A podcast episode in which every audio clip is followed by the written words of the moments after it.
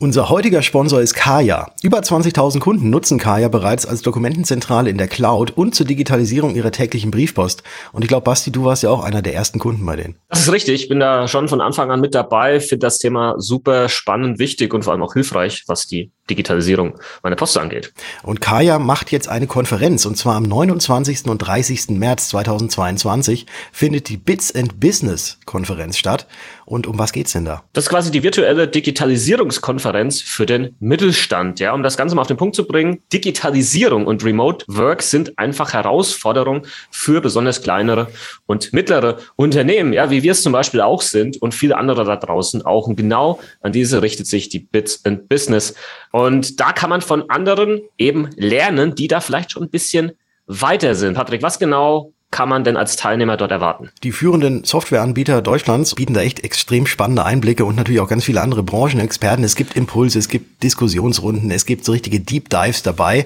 Und das Wichtige ist, es ist keine Verkaufsveranstaltung, sondern es sind wirklich Fachvorträge eben von namhaften Experten, die da unter anderem wären. Ja, mit dabei sind zum Beispiel Vertreter von der Commerzbank, von Bitkom, von Digital Kompakt Signal Iduna meine Wenigkeit ist tatsächlich auch mit dabei in einer Diskussionsrunde. Freue ich mich schon drauf. Und das Coole ist für alle Podcast-Hörer und Hörerinnen. Wir haben für euch einen kleinen Deal rausgehandelt, weil normalerweise kostet das Ganze 139 Euro. Aber wenn ihr unseren Gutscheincode verwendet, VMK-100, dann ist das Ganze für euch kostenlos. Alles nochmal in den Shownotes hier unten verlinkt, damit ihr das Ganze auch nochmal nachlesen könnt. Und dann freuen wir uns drauf, wenn ihr mit am Start seid, vor allem wenn ihr euch angesprochen fühlt, ja, bei dem Thema Digitalisierung als Versicherungsmakler, Steuerberater, Hausverwalter etc. Und da wird die Bits und Business mit Sicherheit einen Mehrwert bieten. Alles in den Shownotes. Ich bin auf jeden Fall auch dabei. Du Basti? Ja, bitte, Patrick. Am 22. März 2022 wird ja nicht nur dein Buch veröffentlicht, sondern auch was ganz was anderes. Stimmt. Die Europarente soll an dem Datum ebenfalls an den Start gehen. Versicherungsgeflüster, der Podcast für echtes Versicherungswissen. Denn wir haben einfach keine Zeit für großes Geschrei.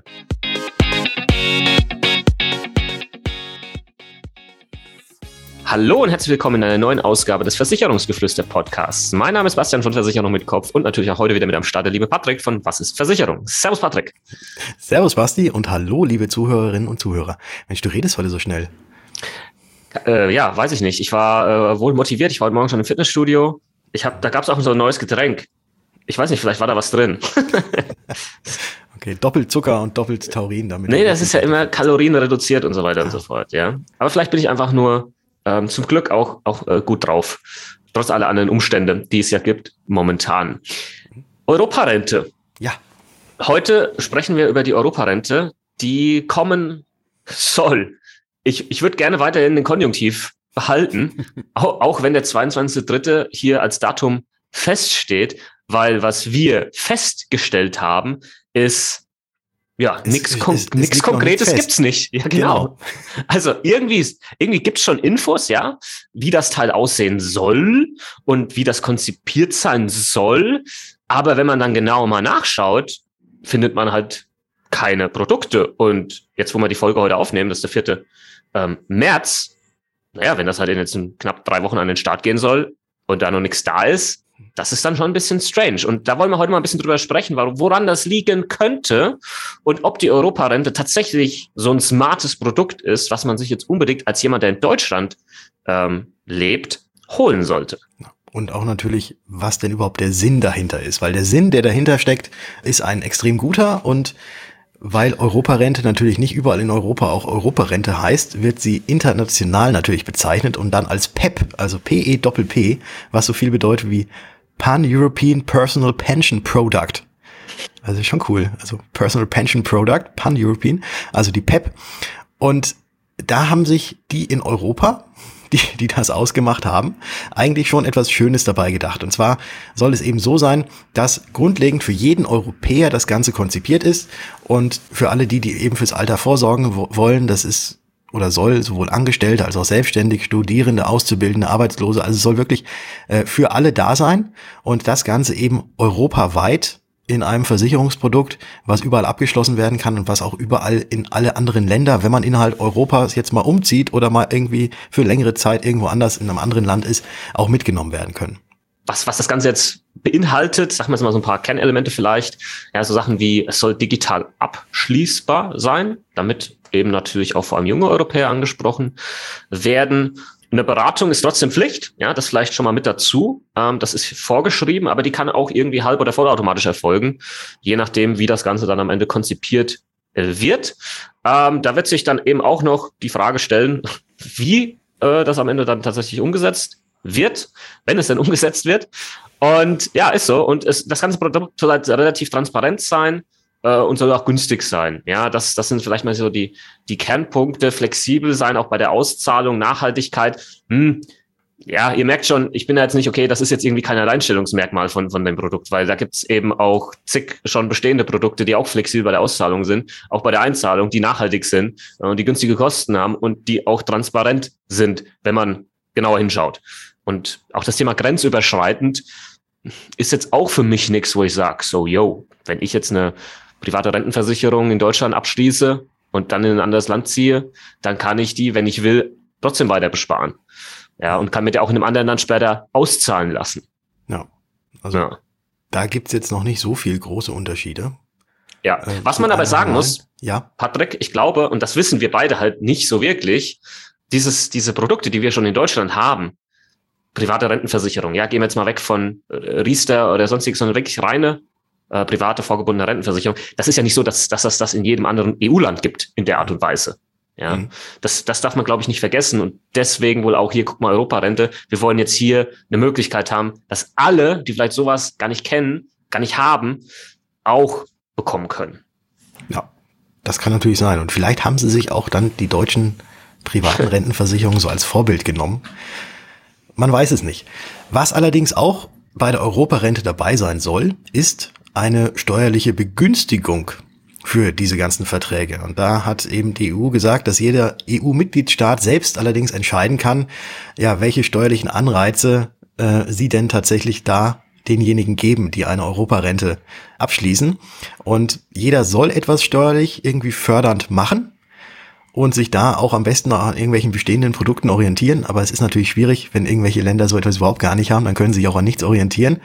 Das Interessante ist, es wird immer so also es wird, wenn man sich jetzt hier die Fachpresse durchliest, immer gesagt, ja, es soll so irgendwie so Richtung, Richtung, wie auch die, die Riester-Rente steuerlich begünstigt wird. In etwa so soll das auch bei uns sein. Aber es gibt tatsächlich zum aktuellen Zeitpunkt noch keine konkreten Informationen darüber, wie Deutschland denn da irgendwie diese Förderung in Form von Steuerentlastung oder sonstigem tatsächlich äh, stattfinden lassen wird.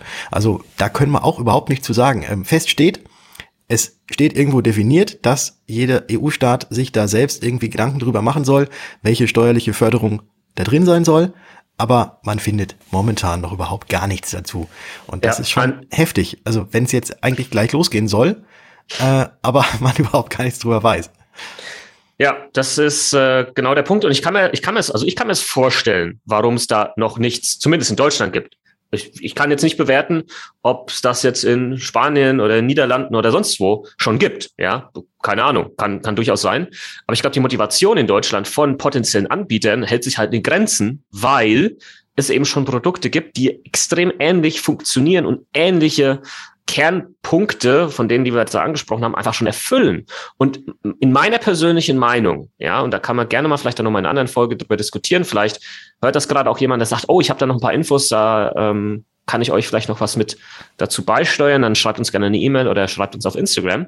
Aber meiner Meinung nach ist dieses Produkt in dem Moment, oder geht's steil bergab, in dem Moment, wo wir über das Thema Steuern sprechen. Mhm. Weil wenn das dann wirklich so ist, dass jeder Staat das für sich selbst festlegen kann und jetzt gehen wir davon aus, du schließt das in Deutschland ab, dann lebst du eine Zeit lang in den Niederlanden und in Spanien und in Italien und in Frankreich, weil, weil das halt einfach so dein, dein Lebensstil ist und das ist ja vollkommen cool und du kannst dieses Produkt da überall mit hinnehmen in die Länder, dann hast du jedes Mal eine andere steuerliche Behandlung ähm, für eben dann immer genau die Zeit, wo du in diesem anderen Land gerade einzahlst. Und das muss ja dann alles berücksichtigt werden, wenn das später mal ausgezahlt wird. Also, das denke ich mir, da denke ich mir gerade, okay, die, die, es gibt, es gibt ähm, Stimmen, die sich darüber beschweren, dass Riester zu komplex ist mit dem Beantragen der Zulagen. Dann gucke ich mir das an und denke mir, okay, das ist halt nochmal noch mal 25 Millionen Stufen, Stufen komplexer. Also, wo, also wo, wo ist da der Sinn dann dabei? Vor allem, wenn es dann halt diese Vorgabe einfach nicht gibt. Ja, und, und dann können wir, Patrick, vielleicht das Thema Kosten da nochmal mit reinnehmen, weil, weil das, das Produkt soll ja von den Kosten sehr stark begrenzt sein. Ja. Und ich denke mir halt, okay, aber wenn es dann so ein bürokratisches Monster eigentlich doch wieder am Ende des Tages ist, wie, wie soll das dann mit diesen niedrigen Kosten funktionieren? Und vielleicht, vielleicht wird ja genau deswegen jetzt ein Schuh draus, dass, dass es einfach noch keine Produkte gibt, weil es praktisch vielleicht auch gar nicht umsetzbar ist. Und die Anbieter haben sich das mal angeschaut, haben das durchgerechnet und haben gesagt, yo, nee, geht halt nicht, ja. Ist halt schön, steht da auf dem Papier, aber in der Praxis, nee, ist halt einfach nicht möglich, Leute. Deswegen gibt es halt auch keine Produkte. Kann ich mir schon vorstellen. Nämlich, ja, es heißt nämlich, dass im Basisprodukt äh, es wird insgesamt sechs verschiedene Risikoprofile wohl geben. Also das, das ist, ähm, was heißt wohl, also es wird sechs verschiedene Risikoprofile geben, ähm, aus denen man auswählen kann, beziehungsweise wo man dann quasi reingeroutet wird, wenn man wie du es anfangs gesagt hast, da eben durch diesen Beratungsprozess durchgeht. Und äh, da soll es im Basisprodukt maximal Kosten von einem Prozent geben. Und da ist auch, wenn man da nochmal genau in diese ganzen Texte reinguckt, weiß man auch noch nicht so 100, also zumindest konnte ich das für mich, wie die ganzen Formulierungen jetzt ähm, ähm, beim, beim Bundesamt für Finanzdienstleistungsaufsicht zum Beispiel auf der Webseite, wie das da drin geschrieben ist, äh, konnte ich jetzt noch nicht so ganz genau rausfinden, auf was genau diese ein Prozent denn wirklich abzielen. Ob das wirklich die Effektivkosten sind, weil es steht nämlich so, und da zitiere ich jetzt von unserem höchsten Stelle aus in dem Fachartikel, der geschrieben ist, dass Gebühren und Verwaltungskosten beim PEP-Basisprodukt grundsätzlich auf ein Prozent des pro Jahr angesparten Kapitals gedeckelt ist. Und da stellt sich jetzt die Frage, pro Jahr angespartes Kapital, was genau ist damit jetzt gemeint und dann ein Prozent? Ähm, was ist mit dem Geld, was bereits schon in dem Vertrag drin ist? Welche Kosten kommen darauf? Also man, man kann es nicht wirklich greifen momentan. Und das ist halt irgendwie dieses Schwierige. Und äh, die äh, weitere, wenn es nicht traurig wäre, lustige Sache ist die, dass tatsächlich die BaFin und auch die Europäische Aufsichtsbehörde für das Versicherungswesen und die betriebliche Altersvorsorge gibt es tatsächlich abgekürzt IOPA, EIOPA, dass die über diese Ausgestaltung der Europarente schon seit 2014 debattieren. Ja, ich glaube, es ist sogar länger. Ja, ich glaube, es sind, es sind eigentlich schon fast zehn Jahre, wo das, wo das losging. Und jo.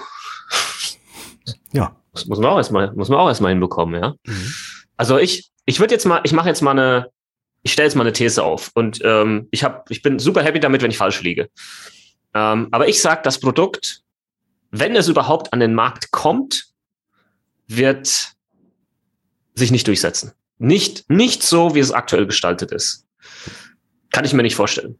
Kann ich mir nicht vorstellen. Vor allem, ähm, wenn es halt vor allem in Deutschland schon Produkte gibt, die sehr ähnlich funktionieren, mit einer ähnlichen, teilweise sogar niedrigeren Kostenstruktur, mit bereits klaren steuerlichen Begünstigungen, wo ich sage, hm, wo, wo ist da der Hintergrund? Und vielleicht an der Stelle auch nochmal, weil so ein paar Stimmen, wenn man sich das anschaut, die halt dann so ähm, sehr stark diese Europarente in den Fokus stellen, ähm, schreiben immer mit dazu oder sagen mit dazu, ja, weil die Riester-Rente halt gescheitert ist. Ähm, und oder die Riester-Rente, die Förderung und was weiß ich alles nicht funktioniert. Ich habe äh, vorgestern eine Leistungsmitteilung bekommen ähm, von einem Kunden von uns und da haben wir mal reingeschaut, wie sich seine Riester-Rente im Jahr 2021 entwickelt hat. Mhm. Kein Witz. Das Ding hat 20 Prozent plus gemacht. 20 Prozent plus über den Wertsicherungsfonds, den wir da und, und, und die freie Voranlage, die da hinten dran liegt. Ja. Und also, was ich damit sagen will, ist, das ist einfach eine Lüge. Wenn jemand sagt, Riester funktioniert nicht oder lohnt sich nicht. Klar gibt es schlechte Verträge, aber es gibt halt auch gute Verträge. Und den Vertrag hatten wir übrigens optimiert vor drei Jahren von einem echt teuren und schlechten Anbieter zu dem Anbieter jetzt. Ja, hm. äh, ist mir einfach nur, wollte ich gerade nochmal in Relation setzen, weil es ist nicht so, dass Riester komplett gescheitert ist und wir jetzt unbedingt irgendwie was Neues reindrücken müssen, nur damit es was Neues gibt. Sondern man kann vielleicht das Bestehende einfach vielleicht auch noch ein bisschen optimieren und da ein bisschen rumschrauben. Aber gut, das müssen andere entscheiden. Ist nur meine kleine, bescheidene Meinung. Die PEP-Rente, Europarente. Wir müssen einfach mal abwarten, also jetzt mal so ein kleines Fazit unten drunter nochmal weiterzuziehen. Wir müssen einfach mal abwarten, was da kommt. Wir wollten euch einfach nur mal erzählen, dass es sowas gibt. Vermutlich habt ihr noch gar nichts davon gehört, weil äh, sehr wenige tatsächlich äh, von diesem Produkt gehört haben, was da kommen soll. Weil, warum hat noch niemand was davon gehört? Weil es halt eben diese Produkte so noch nicht gibt. Die Idee ist grundsätzlich also finde ich diese Idee grundsätzlich extrem cool, dass man eben für Europa und dass wirklich alle in Europa Lebenden eben da auch noch mehr für ihre Altersvorsorge tun können. Aber ich glaube, in Deutschland gibt es momentan zumindest, ja gut, weil es halt noch keine PEP-Produkte gibt, äh, glaube ich auch sehr, sehr gute, nicht nur Alternativen, sondern andere Wahlmöglichkeiten, äh, die man, wenn man sich um seine Altersvorsorge kümmern möchte, auch wahrnehmen kann. Ich habe ich hab gerade noch einen Gedanken. Das würde mich jetzt mal, was mich brennend interessieren würde. Oha, jetzt kommt's. Ja, äh, eins sind zwei Punkte. Punkt Nummer eins ist, guck mal, wenn die da fast zehn Jahre dran gesessen haben, wie ist es das möglich, dass sie es nicht geschafft haben, eine einheitliche Regelung zu finden für alle EU-Länder, was die steuerliche Begünstigung angeht. Da kann man doch aber mal gucken, Leute, was, was ist möglich, was gibt der Staatshaushalt her, wie stark würde, wollt ihr das fördern, was ist so der kleinste gemeinsame Nenner irgendwo. Punkt Nummer eins. Punkt Nummer zwei, wenn man das jetzt eben nicht macht, und das haben sie ja nicht gemacht, und das den Staaten selbst überlässt, kann es, kann es dann nicht sogar passieren, dass es so eine Art, ich weiß jetzt nicht, ob eine Art Arbitrage-Effekt plötzlich äh, dann reinkickt oder Leute einfach sagen, guck mal, wir haben das jetzt mal alles verglichen und ich sage jetzt mal, in Frankreich hast du halt die beste steuerliche Begünstigung, was da angeht, was dieses Produkt angeht, ja. Geht das vielleicht sogar, dass du das dann in Frankreich, weil du halt einfach mal eine Zeit lang dort bist, abschließt und dann aber halt dort lässt? Muss, also die Frage ist, musst du es wechseln? Also musst du dann, wenn du in ein anderes Land ziehst, das mitnehmen? Oder kannst du es halt einfach in dem Land weiterlaufen lassen? Also habe ich jetzt noch keine Antwort drauf gefunden. Ja. Weil ich glaube nicht, dass man gezwungen werden kann, das dann zu wechseln. Ja. Hm. Hm, da müssen wir abwarten. Äh, es gibt, gibt's, dann gibt es den PEP, da gibt es dann den, den Europarententourismus. Da gibt's dann die ersten Hochrechnungen, wie wird dann ausgerechnet, guck mal, du musst nur ein Jahr in Frankreich leben und so und so viel einzahlen und dann später mal machst du dann, keine Ahnung, verbringst du deine Rente dort und dort, weil dann bei der Auszahlung die, die, die, die, die, die Konditionen am günstigsten sind, ja. Mhm. Und dann wird da ein ganz neues Modell draus. Stimmt, stimmt. Dann haben, da haben wir nicht nur, ja gut, dann haben wir, haben wir die, die Steueraussiedler und dann auch noch die Rentenaussiedler. Ja. ja. Also es gibt vieles, was noch ungeklärt ist, auch wenn es auf dem Papier erstmal extrem gut aussieht, dass es sowas gibt. Hm. Da, so, da können wir jetzt, ich glaube, wir machen jetzt einfach mal einen Strich drunter, oder?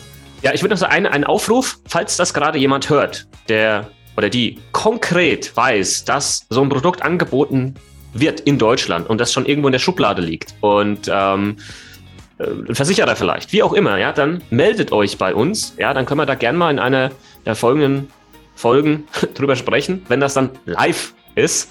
Fände ich super, weil ähm, da können wir mit Sicherheit auch noch was lernen und können mal gucken, wie das in der Praxis wirklich dann umgesetzt wurde. Ja. Genau. genau. Da, da würde ich mich auch drüber freuen, dass wir jetzt hier nicht immer nur so ein bisschen schwammig, sondern dass man auch mal wirklich was konkret dazu sagen kann. Ja, ja vielleicht gibt es ja auch eine super Möglichkeit. Ne? Nochmal, ich habe ja gesagt, wenn ich falsch liege, super, ja, dann gerne. Dann freuen wir uns alle. Aber aktuell sieht es halt nicht so aus. Gut, in diesem Sinne, hätte ich gesagt. Wir hören uns. In der nächsten Folge. Ciao. Ciao.